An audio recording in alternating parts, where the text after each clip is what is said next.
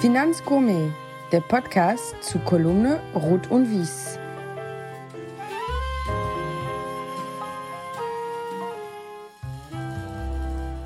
Liebe Finanzgourmets, herzlich willkommen zu einer neuen Folge von Ruth und Wies beziehungsweise dem Podcast Finanzgourmet. Mein heutiger Gast, Philipp Carlos. Philipp, herzlich willkommen. Ich grüße dich aus Domburg. Ich würde tippen, du sitzt in Valencia. Willkommen. Herzlichen Dank, Oliver. Ähm, in der Tat, ich sitze in Valencia. Und trotz der Hitze. Und trotz der Hitze. Uh, Philipp, wir müssen reden. Was für ein Wein hast du uns mitgebracht? Oliver, es ist, es ist 11 Uhr morgens. Da bringt man keinen Wein mit. Ich habe dir mitgebracht eine, hier, eine, eine Cola Light aus, aus lokaler Produktion, Jahrgang 2023. Sehr gelungen.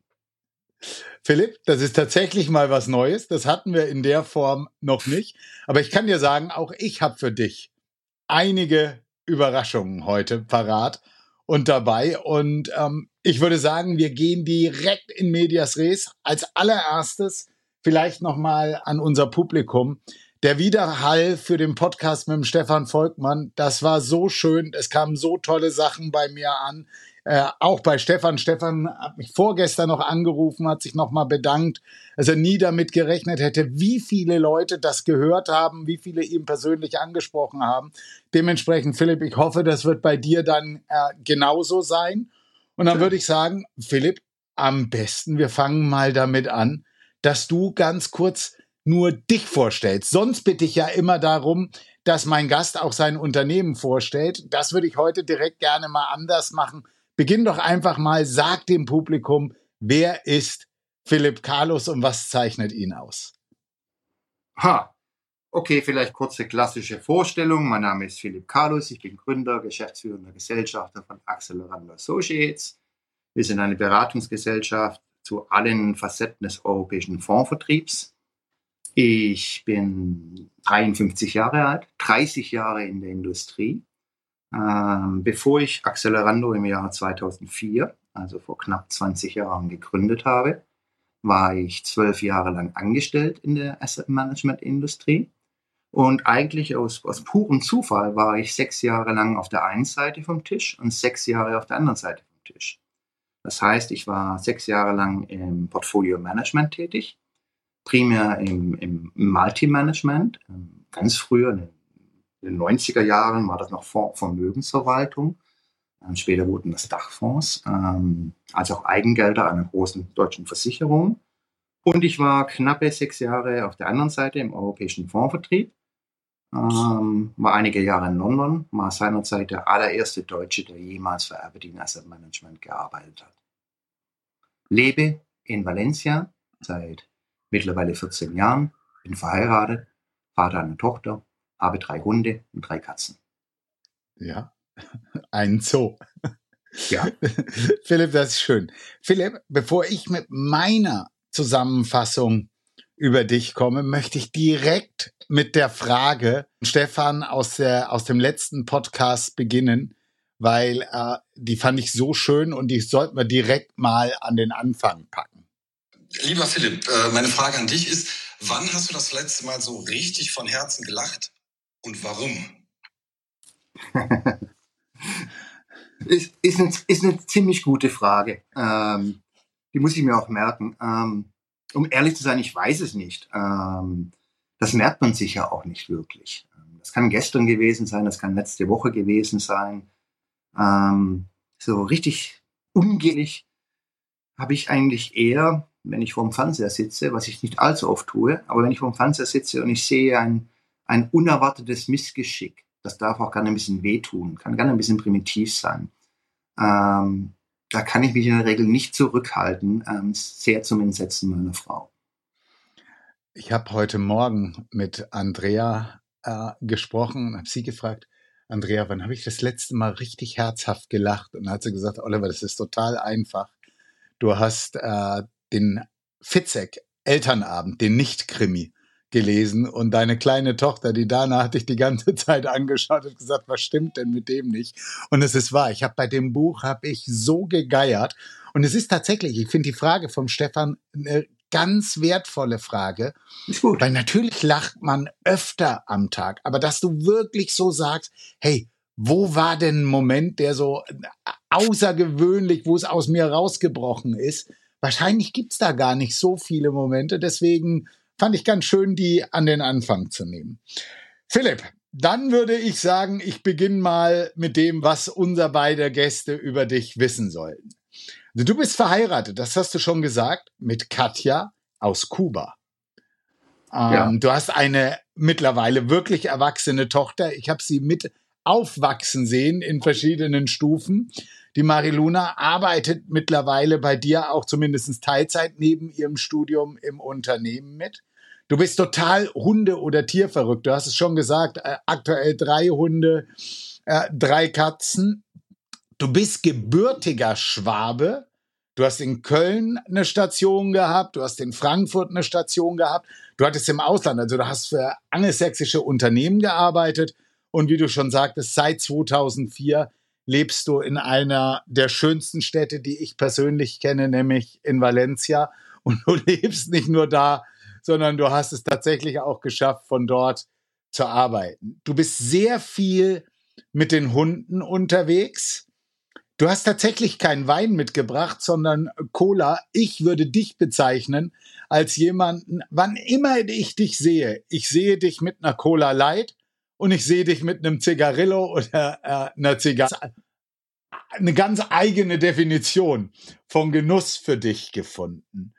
Ähm, du bist seit vielen Jahren im Rotary Club tätig, jetzt sogar als Präsident.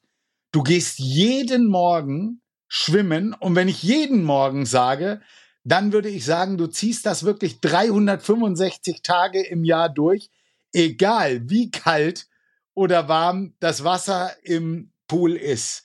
Du gehst sehr viel, ich sehe das immer wieder auf Facebook, du gehst sehr viel abends mit den Hunden spazieren an den Strand und gehst auch dort noch oft im Meer schwimmen.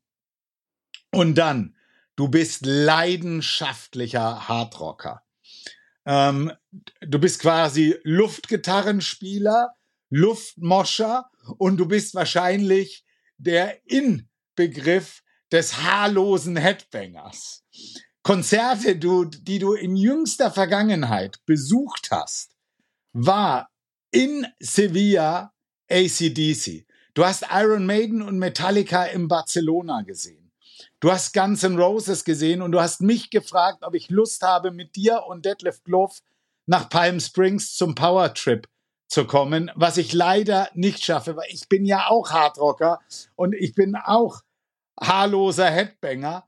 Und ja, ihr schaut euch später dieses Jahr noch in Palm Springs Iron Maiden, Guns N' Roses, Judas Priest, ACDC, Metallica und Tool an. Und da beneide ich dich wirklich drum. Und was so ein bisschen spannend ist, und ähm, da kommt dann auch gleich meine nächste Frage, beziehungsweise mein nächster Gast mit einer Frage. Ich würde dich, und das ist immer so die Frage, wie passt das denn zu Heavy Metal oder Metallica Speed Metal, was auch immer.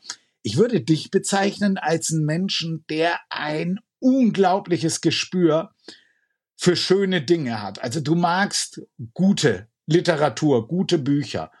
Du hast wunderschöne Uhren. Du bist ein Mensch, der immer sehr spannende, äh, interessante, äh, auffällige Brillen trägt. Du bist äh, definitiv, äh, du, du bist halt einfach wirklich ein Typ.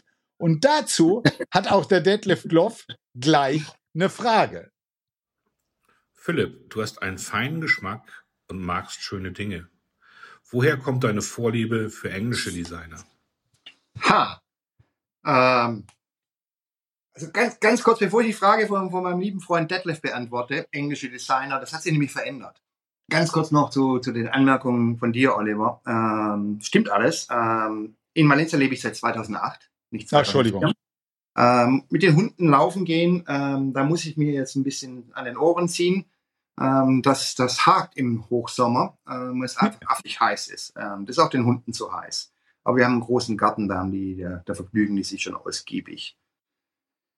Vorliebe für britische, englische Designer, ähm, die ist eigentlich gar nicht mehr da, aber die hat der Detlef schon richtig beobachtet. Die war nämlich sehr, sehr ausgeprägt.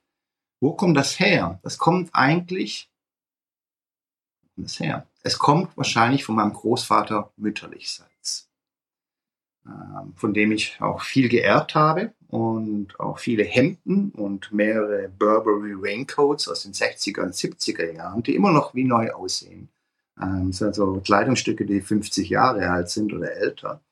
Ähm, meine waren, sind unglaublich viel gereist, schon in den 50er Jahren. Ähm, sehr viel in London. Ähm, dadurch kam so ein bisschen dieser Fable für, für britische klassische Designer, klassische Mode, aber auch sehr ausgeprägt. Ähm, auch der Fable für britische Rasierartikel. Ich okay. habe ja, ein bisschen, ich hab ja ein bisschen mehr Fläche zum Rasieren. Okay. Und ähm, aber du sagtest gerade, es hat sich auch so äh, sich verändert im, im Laufe der Zeit. Äh, inwiefern? Also ich trage eigentlich fast alles, was ich trage, als auch zum Rasieren, ähm, ist entweder italienische oder spanische Herkunft. Okay. Da gab es jetzt keinen besonderen Trigger, das hat sich einfach so ein bisschen. Philipp, dann lass uns noch mal ganz kurz eine kleine Kurve machen. Du hast sehr viel in deiner persönlichen Vorstellung schon über deinen beruflichen Werdegang gesagt. Äh, da kommen viele Punkte in, im, im weiteren Fortgang mit sicherlich, äh, mit Sicherheit auch noch. Zwei Punkte, die mir wichtig sind, um die nochmal, noch mal rauszuarbeiten oder einfach zu erwähnen. Du hast bereits vor 14 Jahren mit dem Detlef Gloff zusammen ein Buch über ESG geschrieben. Da würde ich sagen, da war ESG definitiv anders besetzt, äh, als es jetzt gerade ist. Wir beide hatten ja kürzlich bei den Impact Buddies auch eine Stunde Zeit, uns unsere Gedanken zum Thema ESG äh, zu kommunizieren. Und das ist schon ein spannendes Thema, wo ich dich jetzt an der Stelle auch wirklich gerne fragen würde. Ähm, wie hat sich das denn, wenn du vor 14 Jahren ein Buch zu dem Thema geschrieben hast und du siehst, welche Auswüchse wir heute haben? Ähm, wie hat sich, wo waren so diese ganz großen Beweggründe äh, für diese Veränderung, die wir jetzt im Markt gesehen haben? Und was waren so die Quantensprünge im, in dem ganzen Thema ESG und in Bezug aufs Asset Management? Das waren aber viele, viele Fragen in einer Frage, lieber ja. Oliver. Ähm, ja, mit ESG, ESG oder Nachhaltigkeit oder, oder verantwortungsvolles Investieren ähm, in all seinen unterschiedlichen Ausprägungen, das habe ich schon relativ lange auf dem Tisch, ungefähr 20 Jahre. Ähm, das hat sich eigentlich ergeben, ähm, vom, vom persönlichen Hintergrund her. Wir, ich habe am Anfang sehr viel obwohl ich konfessionslos bin, ähm, sehr viel im glaubensbasierten ähm, Investorenbereich gemacht. Mhm. Ähm, und das war ja letztendlich, da kommt ja das, das Sustainable Investment letztendlich her aus dem glaubensbasierten Bereich, das ist ja hunderte von Jahren alt. Ähm, dann kam es in den, wann war denn das? Das war so in den 60er Jahren, späte 60er Jahre ähm, mit Vietnamkrieg, mit Südafrika etc. Ähm, ist das verstärkt in den Fokus auch von, von amerikanischen, ganz interessant amerikanischen ähm, institutionellen Investoren geraten. Ähm, und hat da wirklich auch in, bei einigen Asset Managern auch wirklich Fuß gefasst. Mhm. Was waren die großen Punkte letztendlich? Ähm, ich meine, wir haben natürlich in, in Europa eine ganz klare Reise mit dem EU Sustainable Finance Plan. Ich weiß jetzt nicht, wie es auf Deutsch heißt, verzeih mir. Ähm, diese Reise hat übrigens gerade erst begonnen. Ja, das sind auch Irrungen und Wirrungen dabei, die werden auch über den Zeitverlauf korrigiert. Aber letztendlich die Einführung von SFDR äh, war natürlich der ganz große Triggerpoint. Ja.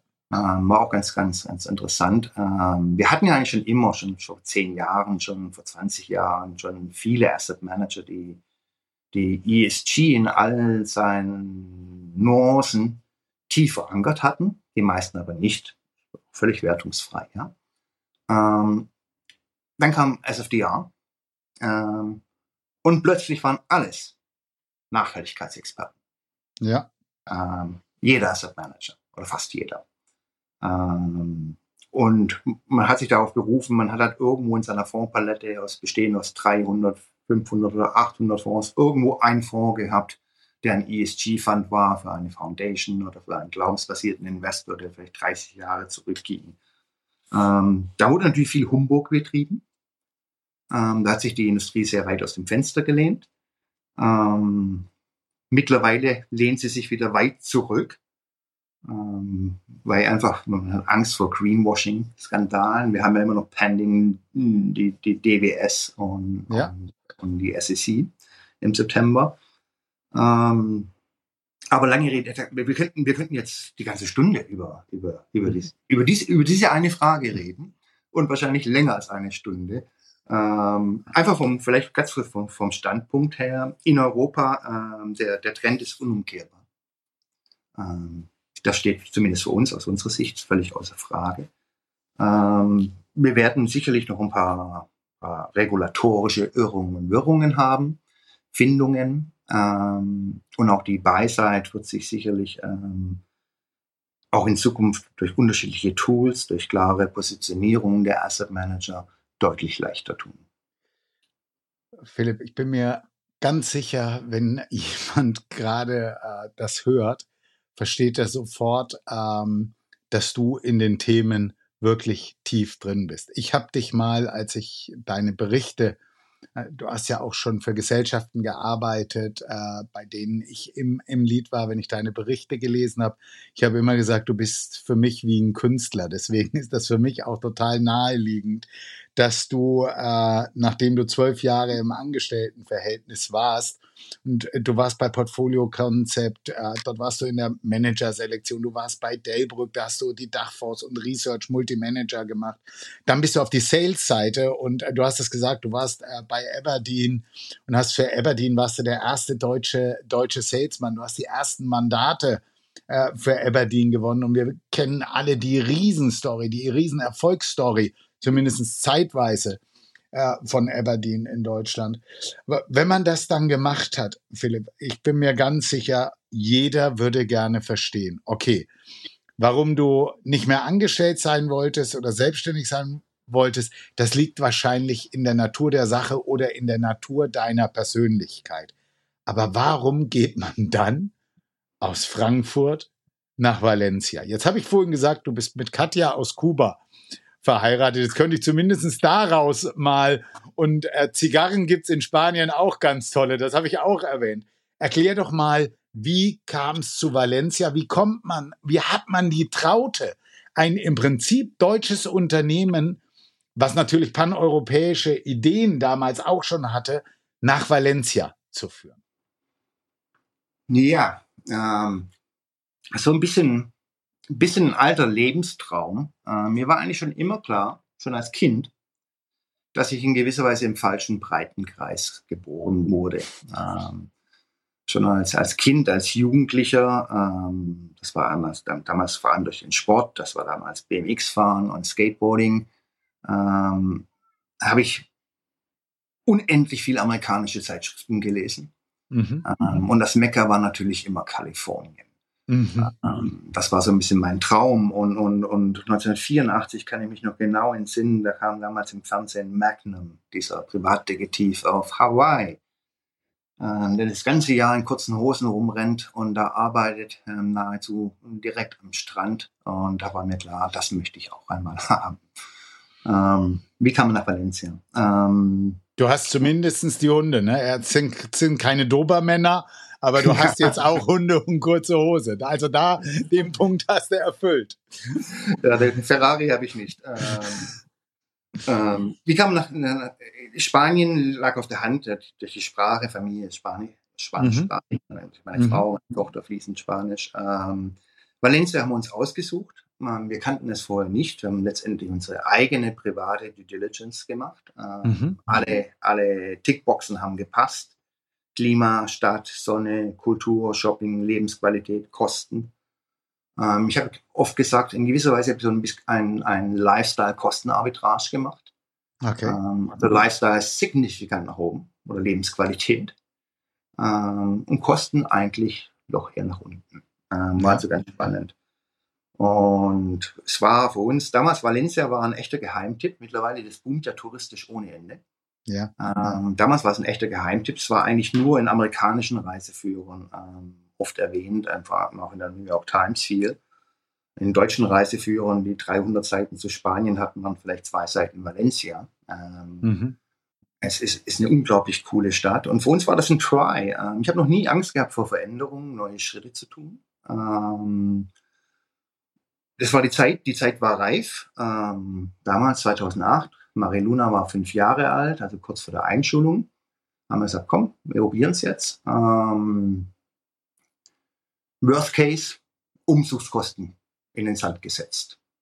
Ja. Ähm, mit, mittlerweile, mittlerweile sind wir hier. Ähm, oft wird vermutet, dass meine Frau der, der, der treibende Driver war. Das stimmt überhaupt nicht. Ich musste sie ein Jahr lang bearbeiten. Sie hat sich in Frankfurt sehr wohl gefühlt. Okay.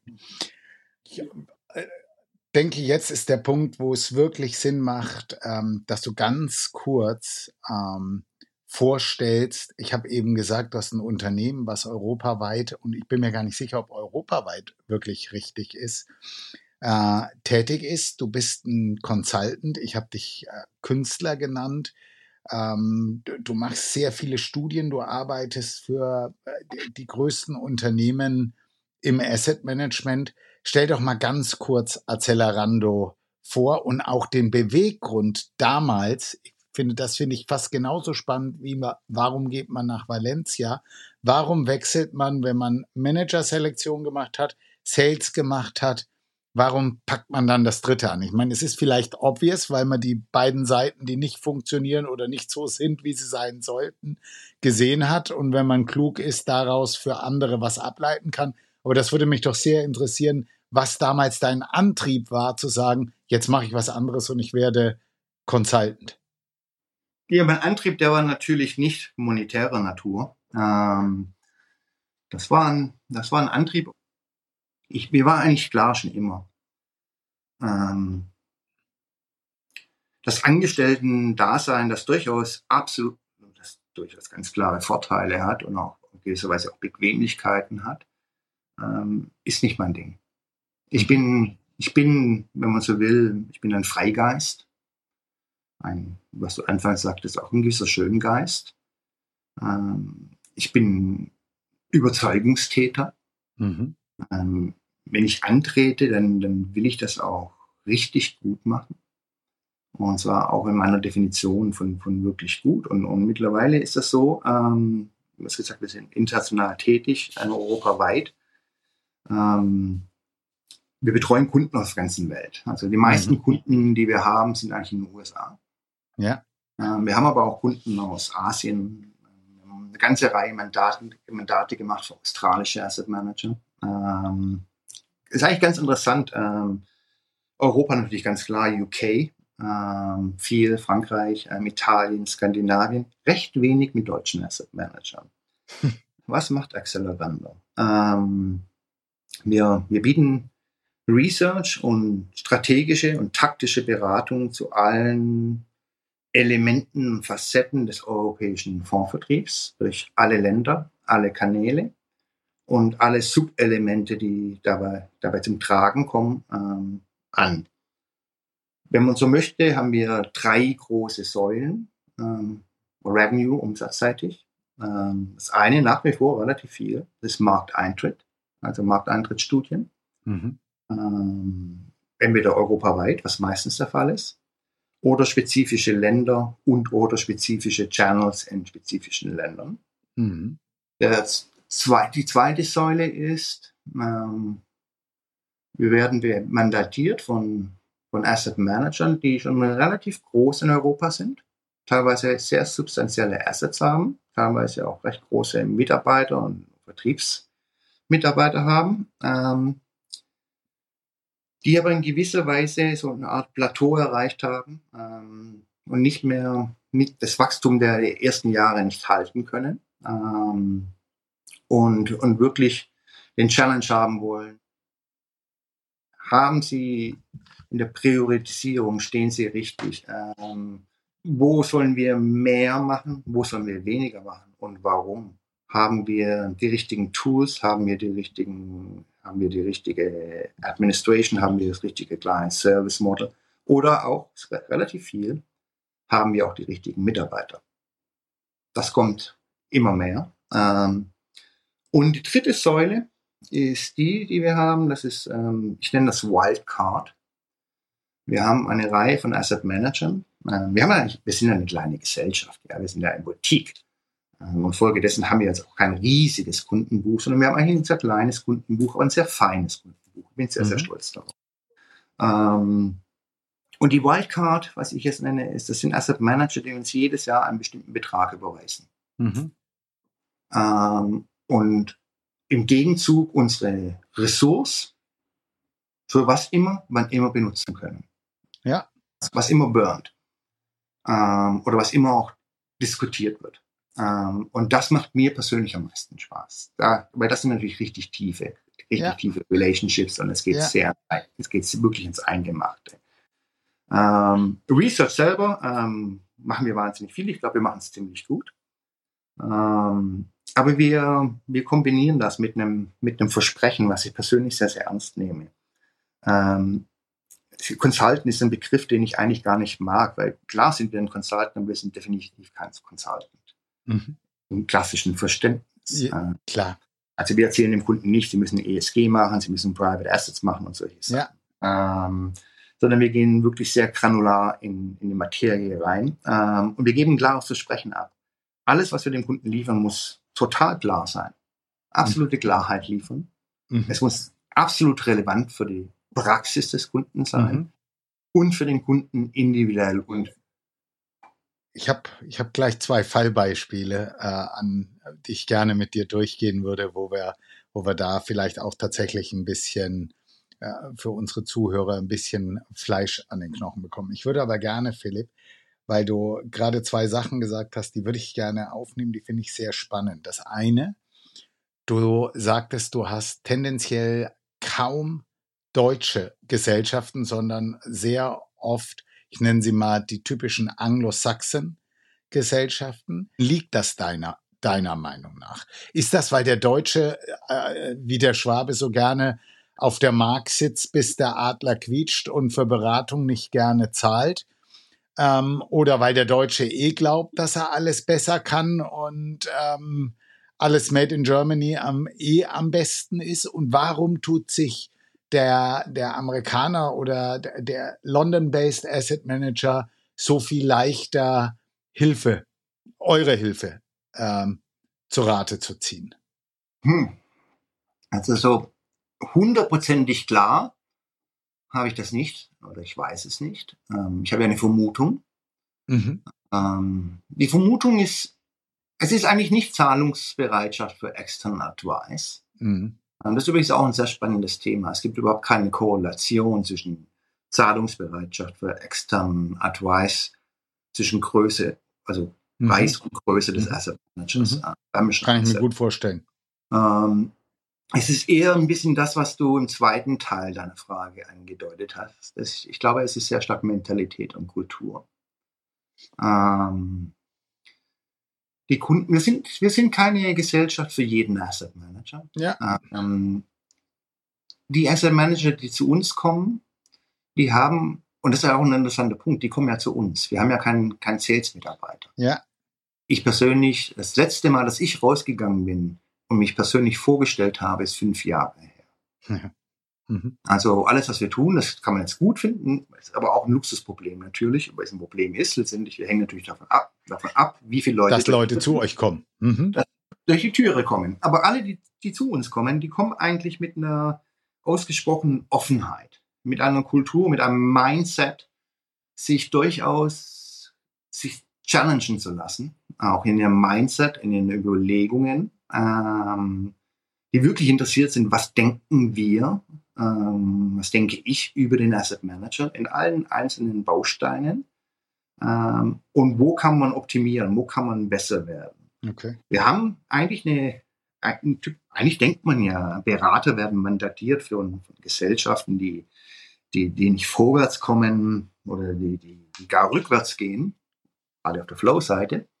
Interessanterweise ist das bei uns gar nicht der Fall. Es ist eigentlich eher das Gegenteil. Mhm. Und das finde ich aus einer kulturellen Sicht eigentlich auch sehr spannend. Ähm, unsere, unsere Kunden sind in sich sehr verschieden, Größe, ähm, Background und so weiter. Ähm, aber sie haben was gemein. Sie haben was, die haben gemein, diese Kultur sich challengen zu lassen. Sich verbessern zu wollen. Ja, die Kunden können auch selber übrigens sehr, sehr challenging sein. Vor allem, Ja. wenn du für Amerikaner oder New Yorker arbeitest. Ja. Ähm, das ist aber was, was ich mag. Also ich mag auch ein bisschen die kompetitive, Ele das kompetitive Element da drin. Ähm, also zurückkommend auf deine Frage, ich glaube, es ist schon so ein bisschen, ich gucke ja auch immer auf die Fondsbranche in Deutschland sehr stark. Ähm, es ist schon etwas, es ist eine recht selbstgefällige. Das sage ich jetzt mit, mit, mit, Ja, ja, ja, ja. Ohne Vorwurf, ähm, aber einfach so eine beobachtende, feststellende ähm, ähm, Beschreibung. Ähm, man sieht es ja auch darin, es gibt ja in deutsche Asset Manager, es gibt ja unglaublich viele tolle deutsche Asset Manager. Aber es gibt ja kaum, kaum einen wirklich internationalen Player. Du hast die DWS, du hast, aber beide sind, beide sind momentan recht, kommen, kommen eigentlich momentan nicht richtig voran und sind beide auch gefangen in Skandalen mit durchaus historischer Größenordnung. Hm. Du hast Flossbach, Und, und trotzdem würde ich die beiden erstgenannten als ähm, nicht nur deutsche Platzhirsche, also gerade äh, eine AGI, ich weiß noch in meiner Zeit in London, eine Allianz Global Investors, äh, ich tue mir schon fast schwer zu sagen, dass das ein deutscher Asset Manager ist, so wie die über die Welt äh, verteilt sind. Das Ja. ist schon ein irres, in, äh, to wirklich tolles, tolles, tolles Haus. Also Ich bin immer begeistert, wenn ich auf die AGI schaue. Ja, haben es beide gerade schwer, hausgemacht schwer, weil es sind schon äh, tolle global agierende Asset Manager. Ja, wobei man muss schon, man muss, also eh, gerade AGI finde ich unglaublich spannend, ähm, weil es ein wirklich interessantes Haus ist. Ähm, aber da war auch ein bisschen die Problematik. Es war wirklich ein internationaler Player. Ähm, Und die interessantesten Leute, die waren alle in London oder sonst wo, aber nicht in Frankfurt. Mhm. Und das ist ein bisschen, ein bisschen eine Problematik im deutschen Asset Management, ähm, die ich generell sehe. Ähm, es gibt ja auch Gesellschaften, Flossbach, äh, Garnet, ähm, Deinhaus, äh, ganz viele Boutiquen. Ähm, unglaublich spannend. Aber wenn ich mir die alle angucke, die haben alle eins gemein. Keiner von denen hat wirkliches internationales Top-Personal Ja, ja. am Stammsitz. Ja. Und Recruitment in Deutschland, auch wertungsfrei, ist einfach nur beobachtend, ja. Weil vieles funktioniert auch toll. Diese, diese, diese Namen, die wir gerade nannten, die verdienen ja auch alle richtig viel Geld. Ja. Also die machen es ja nicht verkehrt. Ähm, aber Recruitment findet in der Regel von links nach rechts oder von rechts nach links statt. Ähm, also relativ austauschbar. Und, und da geht, Wem sagst du das? Ja. ja, und darauf basieren gelingen natürlich keine Durchbrüche. Ja. Das muss man schon so sagen. Ja. Philipp, Schritt zurück. Äh, Ich würde gern noch mal an den Start gehen, als du nach Valencia gegangen bist. Wie schwer war denn der Start für die Firma aus Valencia heraus? Und dann gleich die zweite Frage, ge- gegen was musstest du ankämpfen damals?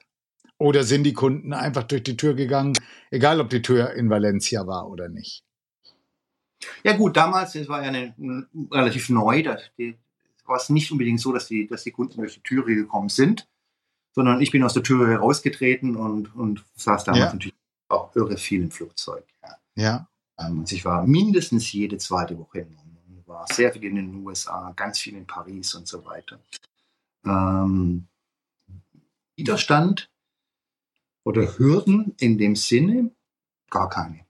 Okay. Natürlich, als ich, als ich, als ich gesagt habe, ich gehe nach Valencia, ist schon die ein oder andere Augenbraue ein bisschen nach oben gegangen. Ja? Ähm, Aber das musst du natürlich dann qualitativ einfangen. Ich, ähm. ich weiß noch, als du mir das damals gesagt hast, habe ich gesagt, der macht alles richtig, weil ich war im Jahr, im ich war im Urlaub in Valencia in einem Trainingslager und ich war von der Stadt auch vorm America's Cup schon so begeistert. Ich konnte das nur nachvollziehen, warum man das macht. Und äh, äh für den Job, den du machst, es ist so egal wo du sitzt, meiner Meinung nach. Ja, auf jeden Fall. Am Anfang war das schon noch, da war das schon, schon sehr, sehr reiseintensiv. Also Hürden haben wir keine wirklichen gehabt. In der Regel, wenn die Leute mich dann auch kennengelernt haben oder Kollegen kennengelernt haben, die fanden das dann auch einfach ausgesprochen cool. Ja, ja ah, okay. Und einfach, ja. es, es, ist wirklich was dran, wenn du ein bisschen außerhalb von diesen Schmelzpegeln sitzt, ja. Ähm, nicht in Frankfurt, nicht in London, nicht in Paris, nicht in New York, ähm, wo ja jeder so ein bisschen sich alle in die gleiche Richtung bewegen, jeder spricht über das Gleiche. Ja. Ja. Es, hat, es hat wirklich einen spürbaren psychologischen Effekt, wenn du von außen auf etwas schaust. Es macht Dinge manchmal ähm, vielleicht simplifiziert, aber es macht Dinge manchmal klarer. Was sich ja. dann wirklich verändert hat, ähm, wir sind natürlich Weise Video, Videoconferencing Pionier, äh, natürlich auch die Location. Ähm, und natürlich dann kam Corona und Corona hat natürlich alles verändert. Ja, klar. Ähm, das war aber toll. Ähm, das war in gewisser Weise für uns ein Lottogewinn. Wir haben äh, erstmal, erstmal, es wurde viel, viel, ganz viel gesprochen. Man kann nicht eine Beziehung über Video aufbauen, wie man sie in einem persönlichen Meeting aufbauen kann, halte ich für, halte ich für Humbug. Ähm, ich habe meine Kunden, ich habe alle ihre Hunde kennengelernt, ihre Katzen, ihre Kinder. Ähm, ich habe den Kunden in der Küche gesehen, in der Garage, im Garten etc. Wir saßen alle im gleichen Boot. Es war, es hat auch die Relationship zu all diesen Kunden oder auch Prospects auf ein ganz anderes Niveau geführt. Und interessanterweise, wir haben Kunden, wir haben aktuell zwei, die sind beide seit schon vor Corona. Ähm, einer vor Corona, einer kam direkt danach. Das sind sehr anspruchsvolle Kunden, ähm, mit denen ich unglaublich viel zu tun habe, die ich noch nie getroffen habe. Mhm. Aber es funktioniert. Es funktioniert. Es funktioniert.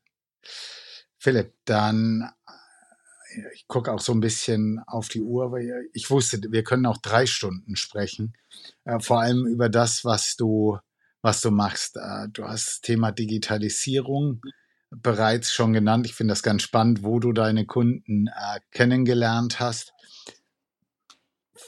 Lass uns mal äh, nochmal auf das, was du tust, eingehen wenn ein, jetzt habe ich mir selber notiert, wenn ein deutsches Haus zu dir kommt und an seiner Markenbildung arbeiten möchte, jetzt weiß ich, deutsche Häuser kommen nicht so gerne, ähm, aber wie ganz mal so aus der Pistole geschossen, wie gehst du da vor, wenn die Pfefferminzia äh, zu dir kommt und sagt, äh, du, wir haben hier ein Plateau erreicht, wir haben so ein paar Ideen, äh, wie können wir das anders machen? Wie ist da, wie ist die Herangehensweise? Wie müssen sich das unsere Zuhörer vorstellen? Wann kommst du da, wo und wie, was machst du dann? Ja, das erste ist natürlich, wir müssen den Kunden verstehen. Ähm, und oftmals, was der Kunde am Anfang in einem Gespräch sagt, was er wünscht, ist oftmals gar nicht das, was er wirklich wünscht. Das ist ganz interessant, die Beobachtung. Das haben wir aber schon oft gemerkt. Mhm. Ähm, also man muss sich den Kunden schon sehr genau angucken Mhm. Äh, was bietet er? Was kann er? Was kann er nicht? Und warum vielleicht auch nicht? Ähm, und eine Frage, die ich immer, die ich unglaublich, die ich jedem Kunden stelle, ähm, ist, was ist die Ambition? Äh, ganz simple Frage, ähm, auf die ist in der Regel die ersten Antworten in der Regel sind sehr schwammig. Okay. Ja. Ich bin aber der Meinung, ähm, man muss schon ein Bild haben von dem, natürlich helfen wir dem Kunden erstmal zu erarbeiten, was ich will. Und was muss man tun, um das Mögliche möglich zu machen. Mhm. Oder re re real zu machen. Ähm, aber man muss trotzdem auch von, von der Sichtweise her so ein bisschen das Endgame vor Augen haben. Das finde ich, äh, Philipp, das finde ich deswegen spannend, weil wir erst kürzlich, als wir bei den Impact Buddies waren, auch über das Thema Präsentationen, Pitchbooks, gesprochen haben und du da sehr klar angedeutet hast, wie unglaublich schlecht die meisten Präsentationen und Pitchbooks sind im Vertrieb, in dem die Portfolio-Manager ihre, äh, ihre Produkte anbieten. Ähm, du hast jetzt gerade gesagt, das Thema Intention. Ähm, ich sage immer, und das ist was, was ich, was ich von Bert Flossbach mitgenommen habe, wenn du den Leuten nicht erklären kannst, warum du was tust, bleib am besten zu Hause. Also dieses Why heraus ja. äh, zu arbeiten. Ja. Arbeitest du da mit den Gesellschaften auch dran? Also ja. ich habe jetzt gerade gesagt Markenbildung, aber gehst du auch hin und guckst dir die Pitchbooks an und sagst, ey Leute, äh, 50 äh, Seiten, was und wie, aber niemand weiß warum. Arbeitest du da dran? Ja, es ist immer. Man muss in, in, gewisser Weise ein ganzheitliches Bild haben, weil fast alles, was wir tun, ist wirklich eher wirklich Vertriebserfolg gesteuert. Aha. Und, und Priorisierung von wo, wo gehe ich hin, welche Accounts, wer sind die Accounts, was muss ich tun, etc. Und natürlich, ähm, es ist ein ganzheitliches Ding, ja. Ähm, es ist ja, in unserer Industrie denkt man ja viel, es hängt an den Sales-Leuten. Ähm, zum Teil ist das richtig, zum Teil aber auch nicht. Ähm, Sales schmückt sich ja gerne bei Erfolg, klopft sich auf die Schulter. Bei Misserfolg sind es die anderen. AFP, Marketing, Legal, ja. Operational und so on. Ähm, es ist was ganzheitliches. Und ich kann ein toller Manager sein. Ähm, ich kann auch ein toller Manager sein, der, der anders ist als andere Manager. Aber wenn das AFP, das Master AFP oder das, das, das, das Pitchbook völlig austauschbar ist, dann bringt das ja auch nichts.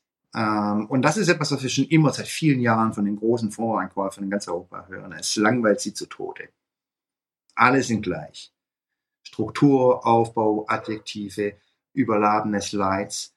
Ähm, ich mag den Begriff Storytelling nicht. Ich finde, der wird völlig inflationär verwendet.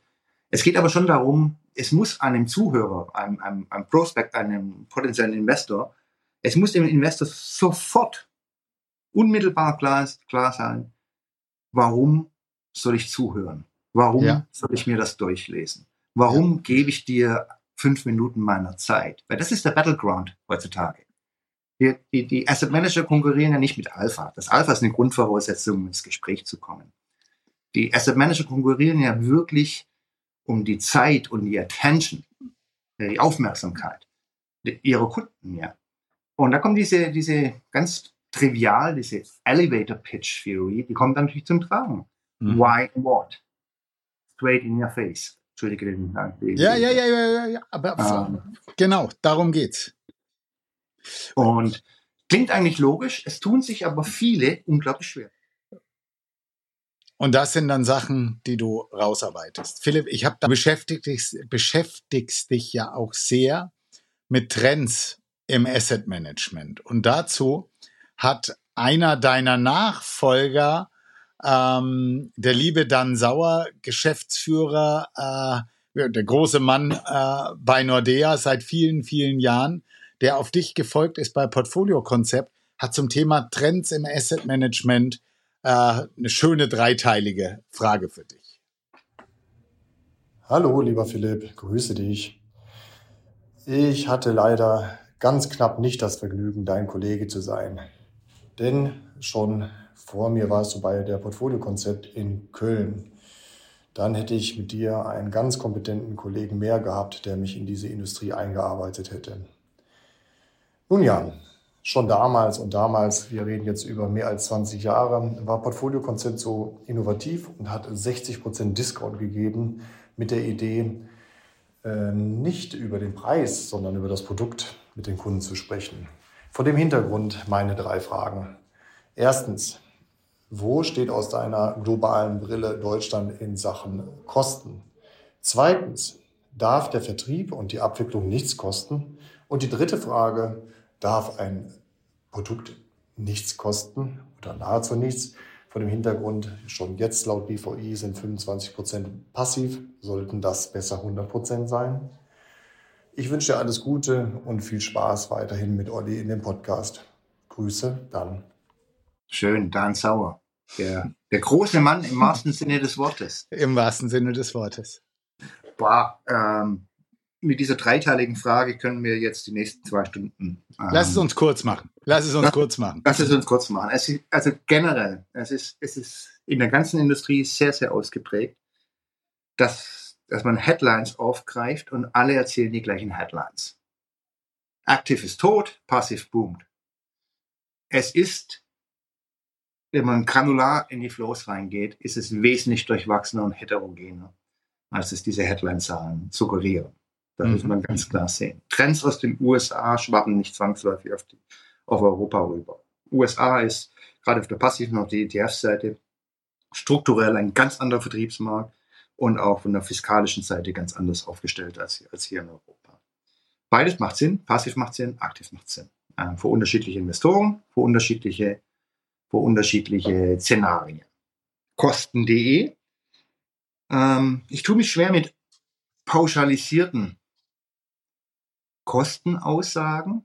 Ähm, natürlich haben wir einen Trend, dass Kosten rückgängig sind.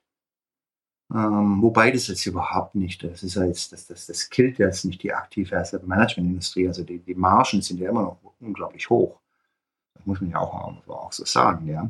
Aber dieser Trend rückläufiger Fees ist viel weniger, ähm, jetzt fehlt mir das Wort, weniger stark, als man das oftmals annimmt.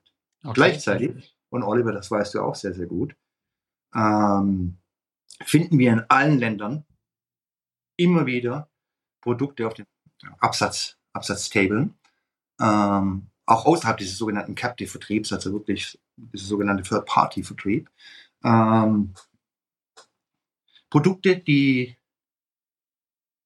alles andere als billig sind. Ja, gibt es eine Riesenerfolgsstory in Deutschland zu dem und, Thema. Und es gibt, wir haben uns das oft angeschaut, auch, auch sehr granular, über Länder, also auch Cross-Border. Es gibt keine zwingende Korrelation ähm, zwischen, zwischen Fee oder Fees, die runtergehen und Absatz. Ja. Ähm, das muss man außen vor sagen. Oh. Darf Vertrieb was kosten? Das ist eine komplexe Frage, weil es natürlich Vertrieb unterschiedliche Layer gibt. Ja. Ähm, darf ein Produkt was kosten? Ähm, natürlich. Und man gewinnt, und das ist mir ein ganz wichtiges Anliegen, man gewinnt in der Regel, außer mit einem 0815-Mandat bei einem klassisch deutschen Versicherungskunden, man gewinnt in der Regel nicht über den Preis. Okay. Ähm, wir haben eine ganze Reihe von Beispielen von Asset Managern, die sagen, das, das ist der Preis, take it or leave it. Es wird nicht verhandelt. Und sie gewinnen erstaunlich oft damit.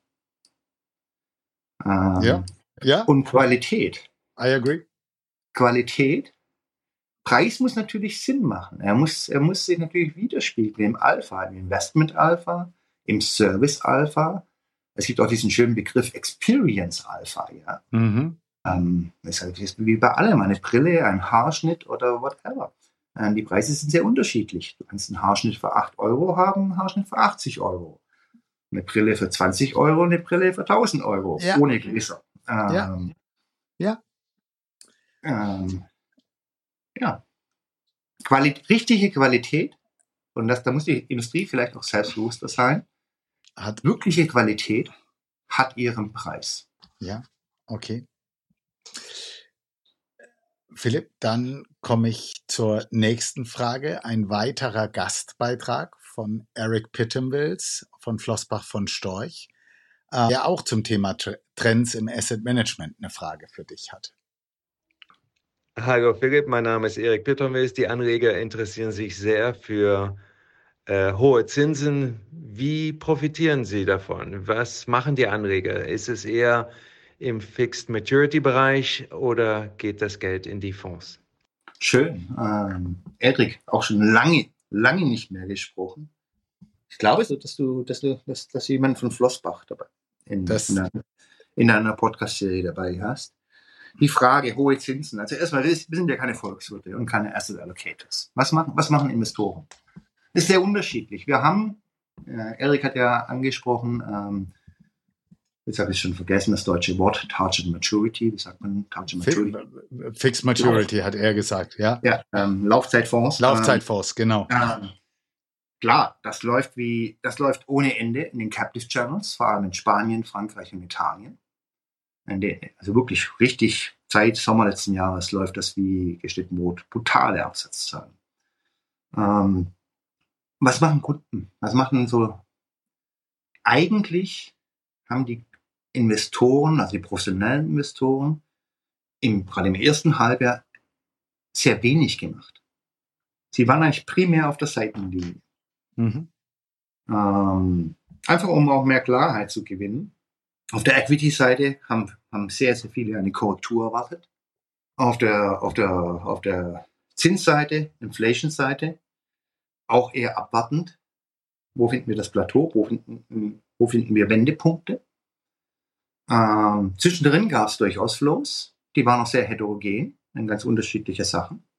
Oftmals auch, aber auch gesteuert von, von sehr wenigen professionellen Investoren dahinter, die recht viel Geld bewegt haben. Also man muss gerade in diesem Umfeld unglaublich vorsichtig sein, wenn man Flow-Daten daraus generelle Aussagen gewinnen möchte.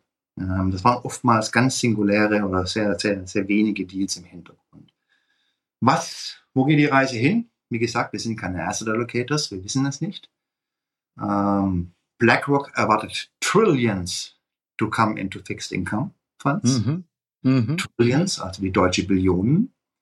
Ähm, wir sehen viel Herumgetanze um, um Fixed Income, erwarten da einiges. Wir können uns auf der Equity-Seite vorstellen, dass wir auch Equity Flows sehen werden. Vielleicht ein bisschen mehr auf der defensiveren Seite, also weniger Aggressive Growth, more, mehr im Stil Garpish, Value-ish. Mhm. Äh, aber es ist natürlich ein anderes Environment, ähm, weil letztendlich Asset Manager müssen natürlich auch, du kriegst heute auf der Deposit-Seite oder, oder im Government Bond kriegst du 4, 5 Prozent, teilweise 6 Prozent. Ja. Damit, damit konkurrieren muss der Asset Manager mit seinen Produkten natürlich konkurrieren. Ja. Wenn ich mit meinem Mischfonds über fünf Jahre jedes Jahr nur drei Prozent gemacht habe, muss ich mich nicht wundern, wenn die Bank sagt, wir holen jetzt das Geldmarkt raus, wenn ich dafür viereinhalb Prozent zahlen kann. Ja. Philipp, ähm, das war ziemlich viel zu deiner Firma. Das war ziemlich viel äh, zu dem, was im Markt passiert. Ich hoffe, dass die unsere Gäste äh, was mitgenommen haben. Ich hoffe, dass sie sich dafür begeistern können, was du tust. Vielleicht kriegst du den einen oder anderen Anruf. Ich habe aber auch noch, ähm, ja, ich würde gerne von dir wissen, es ist ja der Finanzgourmet, mit dem du sprichst. Valencia, wo geht man denn da essen? Außer bei dir am Grill. Außer bei dir am Grill. Oh Mann, ähm, das ist in, der Tat, in Valencia wirklich schwierig, eine, eine, eine, gute Antwort zu geben. Weil Valencia ist, ist eine Stadt, die unglaublich boomt. Die, die im Englischen gibt es das schöne, den schönen Begriff vibrant. Ähm, da fällt mir gerade kein gutes Deutsches ein. Ähm, es laufend Neues, ähm, laufen Veränderungen.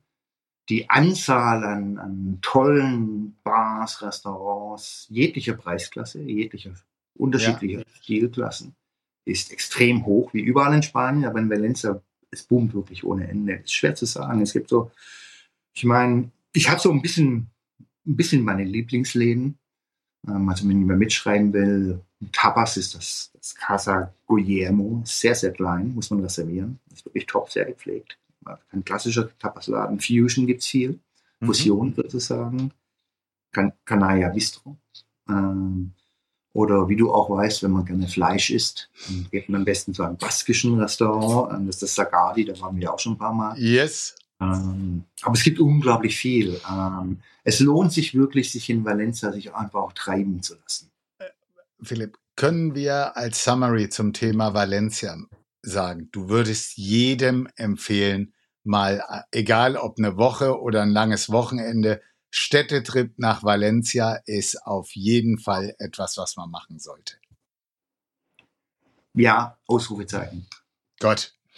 Dann ähm, Rotary. Du bist seit vielen Jahren im Rotary Club. Du bist äh, Präsident, wenn ich das richtig im Kopf habe. So ein bisschen die Zeit im Blick. Was war der größte Erfolg und was war dein Treiber, das zu machen? Ja gut, Rotary ist natürlich erstmal von der Grundidee. Ich bin seit 14 Jahren in Rotary, ich kenne Rotary seit meiner Kindheit. Ähm, ist natürlich, Rotary hat zwei Grundprinzipien. Das eine ist Freundschaft. Ja. Freundschaft zwischen den Mitgliedern, äh, unterschiedlicher Berufsgruppen. Das ist sehr wichtig. Ähm, also was mir wichtig ist, auch unterschiedlicher Altersgruppen. Wir haben natürlich Rotaries tendenziell überall. Spanien gleiche Problematik wie in, wie in, wie in Deutschland. Ähm, das sind natürlich viele ältere Menschen dabei. Ähm, da bin ich mit meinen 53 Jahren fast ein Youngster. Ja. Ähm, wobei wir in den letzten zwei Jahren vier neue Mitglieder jünger als 40 gewonnen haben. Ähm, aber es ist interessant, weißt du, wenn, wenn, du wirklich Freundschaften pflegst mit Leuten, die sind 70, 80, ähm, 85, du lernst wirklich unglaublich viel. Du lernst auch viel über das Leben. Das hat was wirklich Philosophisches. Ähm, also diese Freundschaft über ganz unterschiedliche Menschen, unterschiedliche Berufsgruppen ist, ist interessant. Das zweite ist natürlich das Service Level. Rotary gibt ja zurück. Und da geht es nicht, das ist nicht nur Fundraising ähm, mhm. und Checks ausschreiben, sondern auch wirklich was tun. Das macht mhm. mir auch viel Spaß. Präsident, ich bin jetzt, ich wurde dreimal zum Präsident gewählt. Das erste Mal schon lange her, habe ich abgelehnt. Das zweite Mal wurde ich Präsident im 2020. Da kam natürlich gleich Corona. Mhm. Und das war eigentlich ganz interessant. Ähm, weil ich wollte schon sehr viel in so einem, unser Club ist sehr alt. Wir sind einer der ältesten Clubs in, in Spanien, 1928 gegründet, ja. Ähm, also auch mit viel Historie und was da alles dazugehört. Und manche, manche solche Clubs tun sich ja mit Veränderungen ein bisschen schwer. Ähm, ich weiß noch, so ein halbes Jahr vorher hatte ich vorgeschlagen, Jungs, wir machen jetzt alle Meetings hybrid. Wir stellen immer ein iPad auf den Tisch. Dann kann der, der nicht teilnehmen kann, weil er auf Geschäftsreise ist, im Urlaub ist oder krank ist, ähm, eingehen und, und zuhören. Völlig unvorstellbar. Einstimmig abgelehnt. Dann kam Corona. Wir waren der einzige Club, äh, der kein einziges Meeting ausgelassen hat. Wir haben Krass. alle Meetings online gemacht. Wir haben alle Projekte durchgezogen online. Ähm, heute, heute steht immer noch ein iPad auf jedem Tisch. Ähm, und das macht mir große Freude, ähm, auch so was, ähm, auch so ein bisschen zu verändern, ein bisschen moderner zu machen, attraktiver für jüngere Mitglieder. Ähm, und auch so ein bisschen die Passion da reinzubringen. Das macht mir einfach unglaublich viel Spaß. Okay. Philipp, bevor wir zum Freundebuch kommen, erklär mir mal, wie sich das anfühlt, wenn man einen Praktikanten hat, den man eigentlich ansprechen müsste mit ihre kaiserliche, königliche Hoheit. ja. ähm, wobei die korrekte Ansprache wäre gewesen, ihre kaiserlich-königliche Hoheit Erzherzog von. Okay. Das wäre die richtige. Also du hattest, du hattest tatsächlich einen Praktikanten, den ja, du so hättest ansprechen müssen. Ja, ja, ja. Ich, ich, wir haben ja schon teilweise ganz interessante Leute immer gehabt und auch so, so von der Kundenseite ist teilweise sehr illust bei uns. Ähm, nee, das war, war, war, völlig problemlos. Ein ganz lockerer Typ. Ähm, wie kam das, dass man Hochadel ähm, zum Praktikanten hat? Es war praktisch der Neffe, Neffe eines, eines Kunden. Okay. Ähm, Freundebuch, schnelle Antworten. Am besten immer nur ein Wort und dann kommt noch meine Empfehlung für dich und dann brauche ich noch deine Frage für meinen nächsten Gast, die Caro Zalkas. Ähm, und dann kommen wir auch langsam zum Ende und ich würde sagen, wir kommen jetzt zum Freundebuch. Philipp, dein Lieblingstier, da bin ich gespannt. Entschuldigung? Äh, kann eine Raubkatze sein, kann eine Hauskatze sein. Eigenständig, ähm, aber trotzdem sehr menschenfreundlich. Okay. Die Raubkatze vielleicht nicht, aber die Hauskatze. Okay. Die Lieblingsfarbe? Blau. Zahl? Habe ich keine. Lieblingsauto? Äh, Alfa Romeo. Okay. Dein Lieblingsschriftsteller? Huch. Wenn ich nur ein. Oh. Ja. Also, Wahrscheinlich Andrea Camilleri. Okay. Dein schönster Urlaub? Oh, kann ich auch nicht sagen. Es waren viele schöne. Zu welchem Konzert möchtest du noch gehen? Naja, das nächste, was ansteht, ist natürlich Kalifornien in der okay. Wüste. Ja. Mit, ACD, mit ACDC. Also ich hatte ACDC, ich gehe mit Detlef, ähm, geht auch ein paar andere aus, aus unserer Industrie. Ähm, ich hatte ACDC auf der letzten Tour gesehen, auch mit Detlef, vor sieben Jahren. Ähm, seitdem hat ACDC kein Konzert mehr gegeben. Mhm. Ähm, und sie spielen auch nur dieses eine Konzert. Mhm. Ähm, das ist natürlich schon, das, das setze ich mir auch zwölf Stunden in den Flieger, ja. ja. Ähm, Metallica, Guns N' Roses, Iron Maiden, die kannst du hier sehen jedes Jahr, ja. ja. ja. Ähm, Gibt es eine Band, die heute nicht mehr live spielt oder sagst, die habe ich verpasst, die hätte ich gerne live gesehen? Äh, Band nicht, Sänger Elvis Presley. Okay. Ähm, musst du dich mal mit dem Rolf Kleekiller drüber unterhalten. Habe ich was gehört. Willst, was willst du noch erleben? Vieles. Ähm, ich habe so, das kommt aus Rotary. Ähm, wenn ich so überlege, was ist denn so Lebenstraum? Wann, weißt du, so, was ist das ultimative Lebensziel? Das ist ja meistens so ein bisschen die, die Suche nach der Happiness. Ähm, aber irgendwo glaube ich, wenn man sich dann irgendwann mal so zurücklehnt auf seine Veranda, ob die jetzt groß oder klein ist, das spielt keine Rolle. Und man schaut auf die Enkelkinder und das sind glückliche, gesunde Enkelkinder, die auf dem richtigen Weg sind. Ähm, das würde ich gerne erleben. Ja. Good point. Gibt es einen Ort, wo du noch Außer auf die Veranda? Mexico City. Mexiko. Wel Entschuldigung. Welche Schwäche möchtest du noch loswerden? Oh, da gibt es schon welche. Ähm, also es wäre wirklich sicherlich ratsam, ein bisschen weniger Cola Light zu trinken. Okay. ist gut. Ähm, du bekommst den großen Saal von mir am Vorkongress. Und die El Morsis sagen, ey Philipp, rocken. Welches Thema würdest du eine halbe Stunde sprechen? How? How? Halbe Stunde ist kurz. Ähm, ja, du hast auch schon mal einen 40 Minuten Vortrag in 10 Minuten gemacht und das Publikum hat gesagt, es war gut. Hey, gute Geschichte. ähm, ja, ich würde vielleicht so ein bisschen mit den, gerade auf diese, auf diese Headlines, also die, die generellen Industrieannahmen eingehen und die auch teilweise ein bisschen auseinandernehmen bzw. auch widerlegen. Gut, Philipp, ähm, dann würde ich sagen, tu mir einen Gefallen. Ähm, überlege dir die Frage, wenn du sie noch nicht weißt, weil jetzt kommen meine normalerweise Weinempfehlungen, aber wenn mein äh, Gourmet-Podcast jemand mit Cola beginnt, habe ich für den definitiv auch ähm, was anderes als Wein mitgebracht. Und äh, ich habe tatsächlich für dich zwei Sachen. Das eine ist einfach, weil wer mir Cola mitbringt und ein Rocker ist, der sollte einen Whisky haben.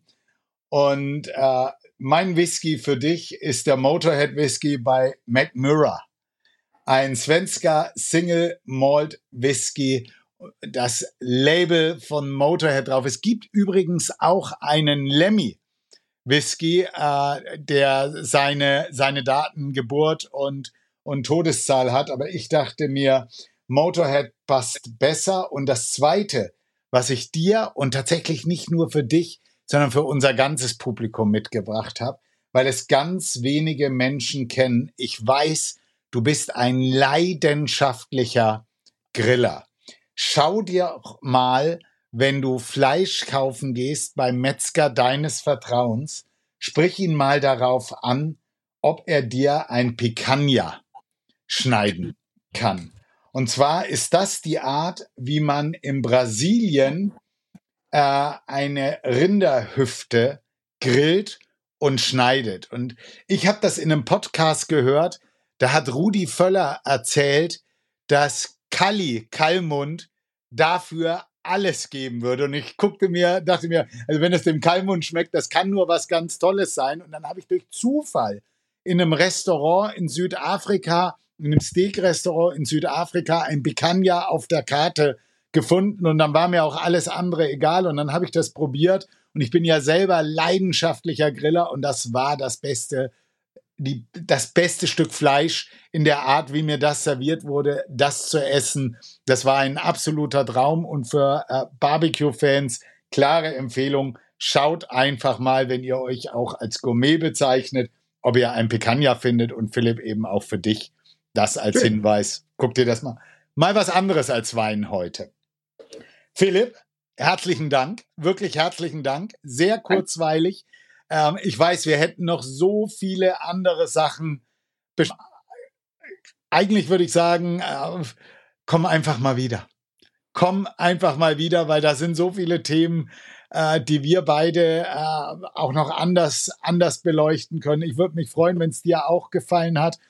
Und ja, ja jetzt würde ich, freue ich mich eigentlich auf deine Frage für die äh, Caro Zeikas, wo ich jetzt schon sagen kann, das wird was ganz Besonderes, weil mit der Caro werde ich tatsächlich eine Neuerung im Podcast haben. Wir werden das nicht digital aufnehmen, sondern wir beide werden gemeinsam in einem Raum sitzen und diesen Podcast gemeinsam machen. Wir werden dann sicherlich auch anstoßen. Da freue ich mich riesig drauf und jetzt freue ich mich auf deine Frage und bestimmt auch noch auf deine letzten Worte für unser Publikum. Also erstmal herzlichen Dank, hat Spaß gemacht. Wir hätten es viel länger machen können. All die Themen sind super interessant. Vielleicht ganz kurz, ähm, weil ich mit Cola Light begonnen habe in einem Finanzgourmet. Ich bin kein Banause. Äh, ich weiß. Also, äh, aber ich bin aber, ich gebe es auch offen zu, ich bin sehr einfach gestrickt. Ähm, für mich muss es, es muss gut sein und es muss schmecken. Egal bei, bei was. Ähm, ja. Frage. Mit wem? Stell dir vor, ein Wochenende. Spanische Küste natürlich. Ganz tolles, entspanntes Hotel. Tolle Lage. Kein Wifi kein WLAN. Mit wem würdest du da hingehen? Voraussetzung, es muss eine Person sein, die du nicht persönlich kennst. Tolle Frage. Tolle, tolle Frage. Danke, Philipp. Danke dir. Mir hat's wie immer, wie immer Spaß bereitet. Ähm, wir freuen uns über Feedback, wir freuen uns über Zuschriften, wir freuen uns über Likes, über Teilen. Ja, liebe Finanzgourmets, bis bald äh, und herzlichen Dank. Philipp, dir auch. Dank dir.